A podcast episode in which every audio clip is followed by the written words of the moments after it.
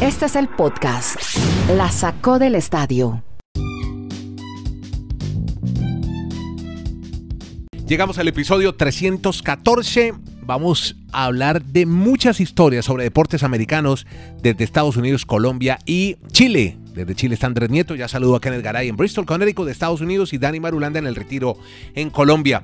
Porque por ahora Vamos a hablar de lo que ha sido la primera semana. Bueno, quedan dos partidos pendientes hoy en el Monday Night Football, pero cómo ha sido el inicio de la temporada regular del fútbol americano, del abierto de los Estados Unidos, que esta vez fue para un inédito Dominic King de Austria, Naomi Osaka, que también gana su segundo abierto, su segundo gran torneo en Estados Unidos, la NBA, falta un finalista, ya tenemos dos del este, falta uno del oeste, y los Lakers se quedaron esperando a los Clippers, que no llegaron, todavía no pasan. La actuación de James Rodríguez en la Liga Premier, racismo en el fútbol francés. Estaremos hablando del no-hitter en béisbol de Alec Mills, de Albert Pujols, de Alfaro, en fin, hay muchas historias sobre deportes americanos y comencemos muchachos. ¿eh? Vamos a empezar con Danny, con Kenneth, que son los que más saben de fútbol americano en este podcast, la sacó del estadio para que ustedes me cuenten cómo vivieron esta primera semana, este inicio de temporada regular.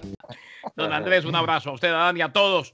Se inició la NFL, hombre, primero, Tom Brady todavía no lo podemos evaluar y es muy difícil llegar a evaluar de manera precisa equipo alguno en la primera jornada. Lo que sí hay que decir es que una de las situaciones en las cuales dijimos o en las que entre comillas nos la jugamos y dimos nuestra opinión en la previa es que lo de los Buccaneers de Tampa Bay va a decepcionar a muchos. El duelo de cuarentones, qué bueno que nos lo quitamos de encima y terminó ganando Drew Brees, aunque Brady, él mismo, anotó su primer touchdown eh, con la camiseta de los Buccaneers de Tampa Bay en una jugada en la cual prácticamente hizo un quarterback sneak, lo cual hace muy bien. Además, se olvidaron de él en la parte izquierda de la línea ofensiva y por ahí entró sin ningún tipo de problemas.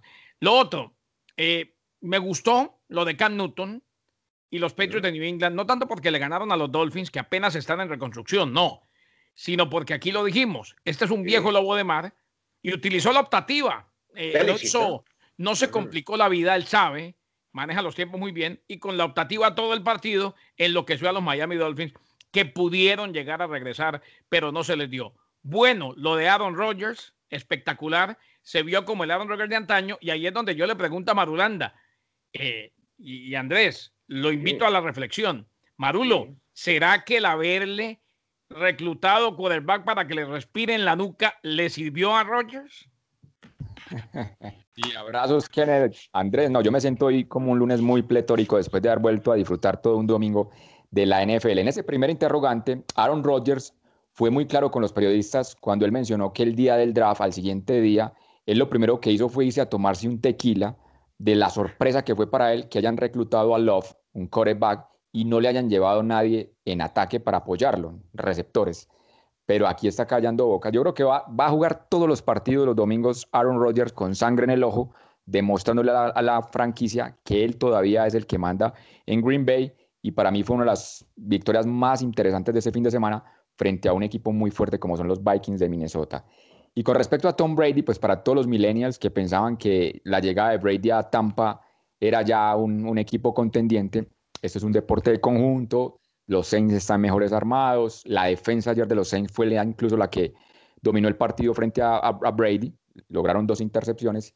Y creo que poco a poco va a entender Tampa que a pesar de que tiene una gran ofensiva, si la defensiva no da un paso al frente, pues no va a ser tan fácil la situación como se lo están imaginando los fanáticos de Tampa. Y el otro equipo, la Florida, que para mí fue la gran sorpresa Kennedy Andrés y oyentes, fue la victoria de los Jaguars de Jacksonville. Nadie daba a nadie por ellos. Muchos decían que iba a ser una temporada de perder incluso todos los juegos, que para pensar en, el reclutamiento. Pero Minchu, el quarterback con tres pases de anotación, le ganan a los Colts, sobre todo que tenían muchas esperanzas con el nuevo quarterback Philip Rivers. Digo nuevo para la franquicia, pero muy veterano en la liga. Y creo que esa ha sido la gran sorpresa del fin de semana, al igual que el triunfo del Washington Football Team con Haskins le han ganado a Philadelphia Eagles. Creo que han sido para mí lo más sorprendente en este inicio de temporada de NFL, Andrés y Kenneth. Yo creo que hay que esperar, eh, ojo, y es una de las cosas que tenemos que tener muy claras. Hoy había muchos criticando a los Miami Dolphins y se vale, claro, se vale criticar y expresar opiniones a favor y en contra. Lo cierto es que es el primer partido Y que este equipo está en reconstrucción. O sea, si este equipo llega a terminar el año en 500, mismo número de ganados que de perdidos, es sensacional. Pero aquí, con pinzas, Ryan Fitzpatrick no es el problema. Es hoy por hoy y debe ser el quarterback titular. Y poco a poco van a ir metiendo a Tua Tagovailoa. Claro que lo vamos a ver.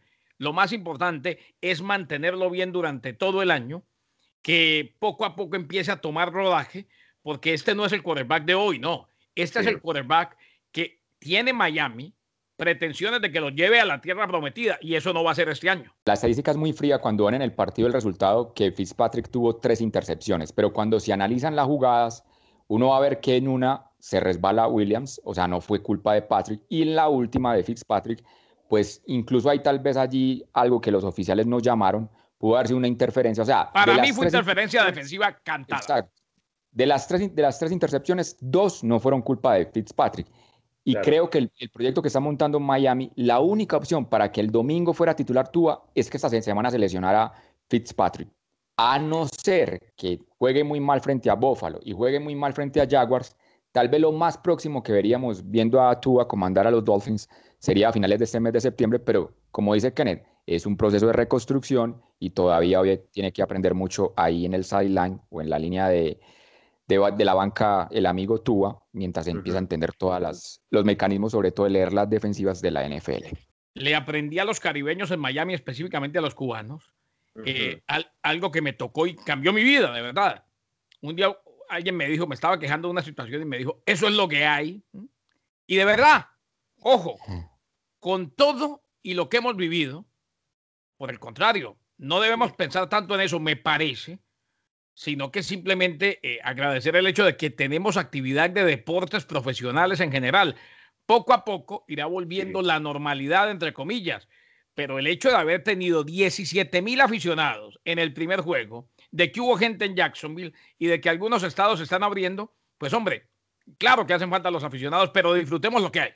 Y la reacción sobre todo los jugadores que se oyó perfecto. Sí, y los, golpes, eh, Dani, los golpes cuando se pega eso esos tramacazos que pegan se alcanzan a oír. Es impresionante.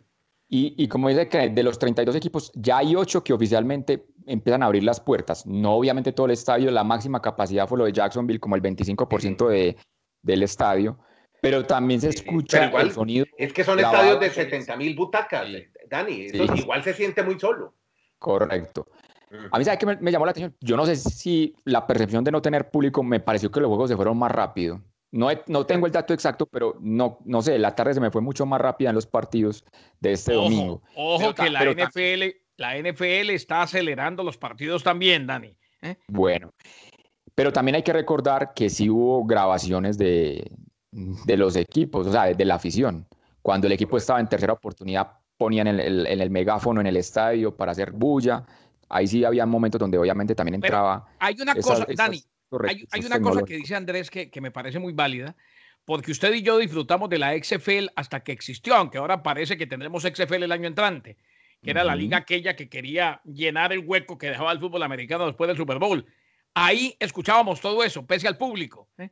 Escuchábamos indicaciones, escuchábamos eh, eh, lo que pasaba al medio tiempo. Y sí, en el fútbol americano, más que en cualquier otro deporte, es, es interesante y enriquecedor, edifica escuchar todo eso. ¿no? De bronca. Por ejemplo, el de Cam Newton con los Miami Dolphins.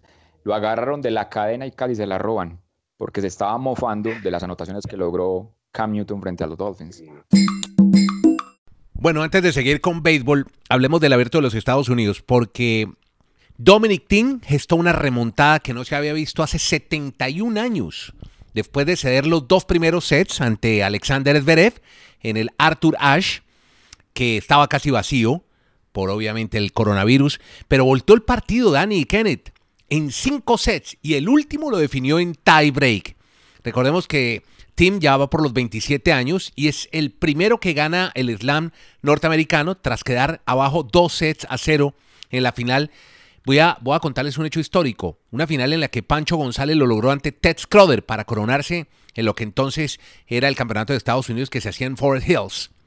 Pero, pero fue impresionante, ¿verdad? Lo que vimos. Un partido de más de cuatro horas de duración en el que seguramente Zverev va a ganar más adelante otro Grand Slam. Y es el primer jugador nacido en la década del 90 en ganar un Grand Slam. O sea, desde que está Federer, Nadal, Djokovic, ninguno de esas generaciones noventeras, si el término lo podemos aplicar, había, ganar un, había ganado un grande. Es más, a Dominic Thiem le, le bastaron o más, le faltaron tres torneos anteriores. En su cuarta final pudo por fin ganar un torneo de Grand Slam porque antes le tocaba enfrentar a los tres grandes del tenis. Y el otro dato histórico que deja esta final es la situación vivida por Alexander Zverev, el alemán. Es el primero en la historia que en la semifinal comenzó perdiendo 2-0 y remontó para llegar a la final. Y en la final, después de ir ganando 2-0, se deja remontar para perder 3-2 frente al dominicano team. Eso nunca había pasado en la historia de un gran slam en cuanto al tenis.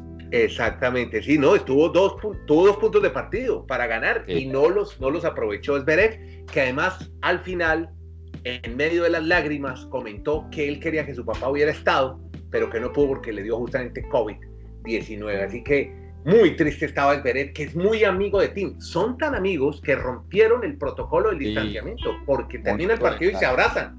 Sí.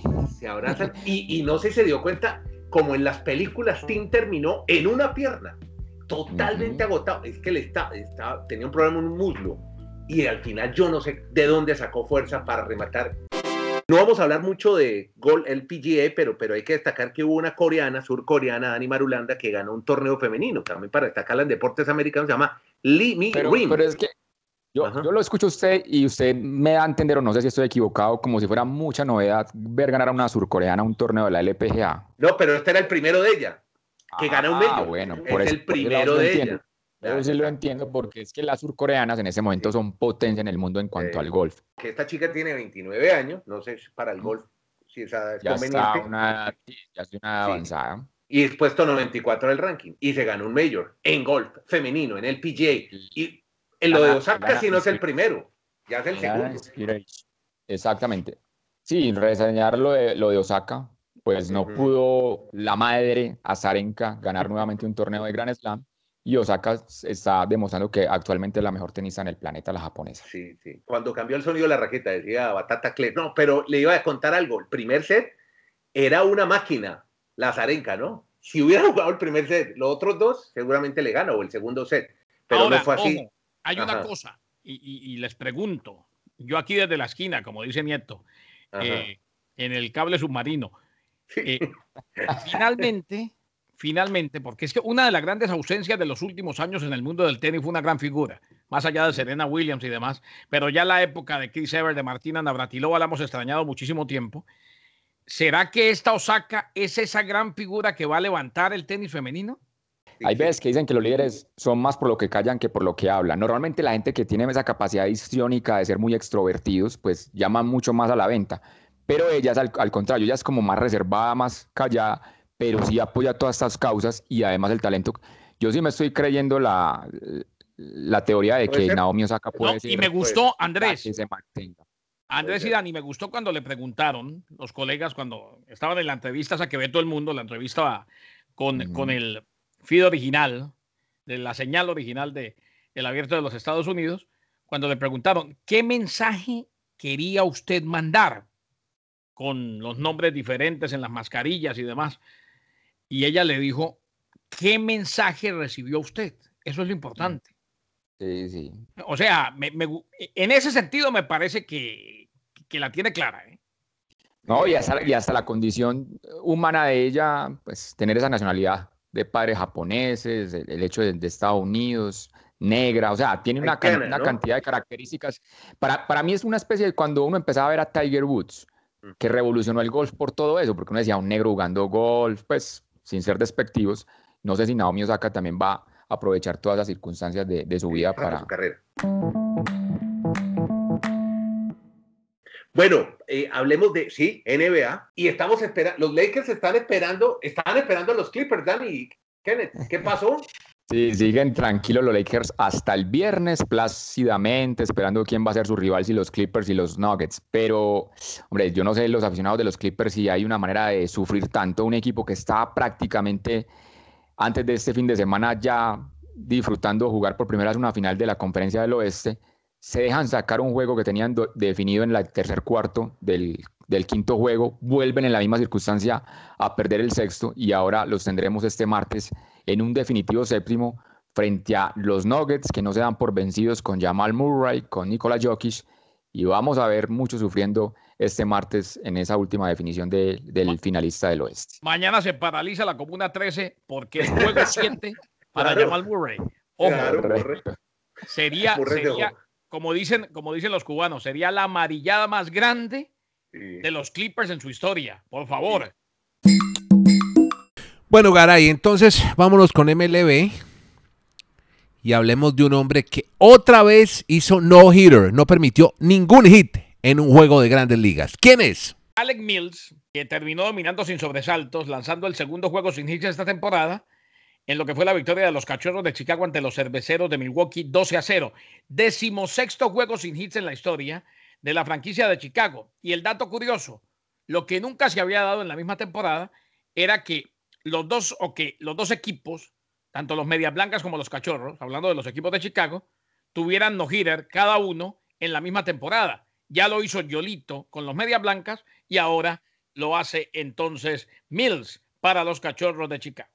Las situaciones aparecen, eh, empiezan a investigar, e indagar cómo ha sido la vida de estos jugadores o de estos deportistas y resulta que este jugador no fue ni siquiera reclutado para la universidad. Fue la insistencia de él que fue y le dijo al entrenador, cuando ya estaban entrenando, venga, déme una oportunidad, yo les quiero demostrar que tengo talento para jugar en grandes ligas. Fue reclutado en las últimas rondas y mire, celebra un no, no, un no here, no runs en grandes ligas.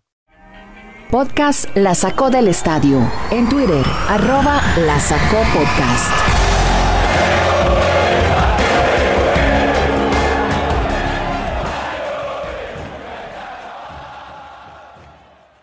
Y ayer, hombre, qué despelote de carrera ayer, qué desorden. Bueno, estábamos viendo el Tour de Francia, ya hablamos del Tour en segundos, pero ayer en Mugello, en la Toscana, en Italia, una zona bellísima, unos paisajes preciosos donde además se come muy bien en la Toscana.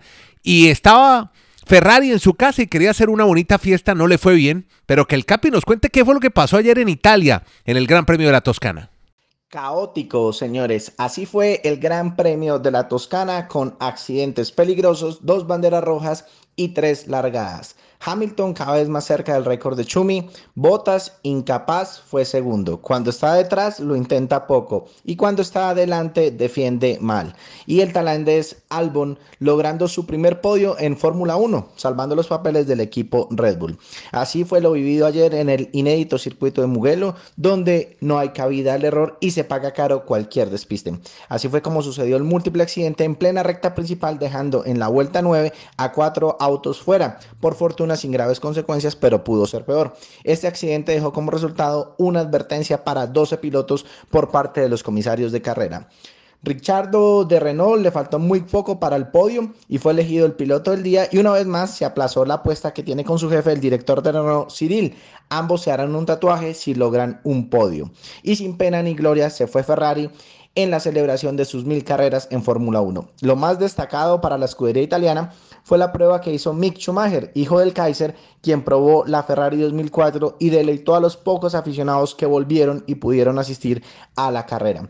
Por último, les cuento un poquito de los récords de Ferrari, escudería que tiene más victorias, poles y títulos en la Fórmula 1 que cualquier otro equipo. Con 238 victorias, Ferrari tiene 56 más en el campeonato del mundo, más que McLaren, Williams, que es tercero, y Mercedes. Con 228 poles, lleva 73 pole position más que McLaren, y Williams nuevamente es tercero y Mercedes cuarto. Y finalmente, Ferrari tiene más títulos de pilotos que cualquier otro equipo, 15 frente a los 12 de McLaren, mientras que suma 16 títulos de constructores, 7 por encima del segundo mejor Williams. McLaren tiene 8, Lotus 7 y Mercedes tiene 6. Bueno, ahí tiene, pues, si usted quería espectáculo, Dani, ahí lo tiene. Se lo relató el capitán Carlos Rugeles, que es piloto y periodista deportivo, experto en Fórmula 1 y nos apoya en este podcast La Sacó del Estadio. Y cómo no hablar del Tour de Francia, ayer se disputaba simultáneamente mientras pasaba la carrera de Fórmula 1, la subía el Gran Colombier, premio puerto de categoría especial y se hundieron los colombianos en su territorio, en su terreno tanto Egan Bernal como Nairo Quintana, las esperanzas de Colombia, no pudieron ascender, perdieron mucho tiempo y bueno, esperar eh, más oportunidades. Egan es un hombre muy joven y seguramente las tendrá. Y ahora esperar ubicar para Latinoamérica y Colombia a Miguel Ángel López o Rigoberto Urán en el podio el próximo domingo en los Campos Elíseos en París. ¿Cómo vio la cosa, Dani? Pues prácticamente sentenciado Andrés el Tour para los eslovenos, el 1-2 de Roglic y Pogacar. Yo desde niño he escuchado una frase en el ciclismo que dice, en esas grandes vueltas, en un día no se gana el Tour, pero en un día sí se puede perder. Es la única esperanza que yo creo aquí queda en Colombia, es que a Pogachar o a Roglic en estas seis etapas que restan, tres de, mejor dos de ellas solo de montaña, pues como dicen normalmente acá, les dé la pálida un día de esos, porque el resto no vemos cómo les quitan el 1-2 de este Tour de Francia y muy meritorio destacar lo de Rigobert Urán a la edad que tiene, todos los problemas que ha sufrido en esta previa al Tour de Francia, caídas heridas en el pulmón, de la clavícula y está sosteniéndose en el podio de este Tour de Francia. El tema del racismo. Neymar acusó a Álvaro González del Olympique de Marsella. Según Neymar, este señor González, Álvaro González, le dijo monkey y, le profirió una cantidad de insultos raciales o racistas durante todo el partido. A ver qué pasa, porque es que hubo cinco expulsados y entre ellos no está Álvaro González. Hubo cinco expulsados y al final, pues el tema es que Neymar dice, me vieron a mí con mi agresión y me expulsaron, pero no escucharon o en la cámara no registró la cantidad de insultos racistas de Álvaro González. Y la otra, Lautaro Martínez, el argentino del Inter de Milán, habría llegado a un acuerdo con el Real Madrid. Se lo tenía muy calladito Florentino Pérez. Vamos ya, gracias a todos por suscribirse, por comentar este podcast a través de cualquier plataforma, hasta en YouTube también nos están oyendo, por comentarlo, pasar la bola usted sabe que va a encontrar la mejor información de deportes americanos contados desde Deportes del Norte para nosotros los del Sur en este podcast que se llama La Sacó del Estadio con Gara y Marulanda y Nieto Molina. Chile, Colombia, Estados Unidos nos unimos todos los días en 20 minuticos largos para hablar de deportes americanos.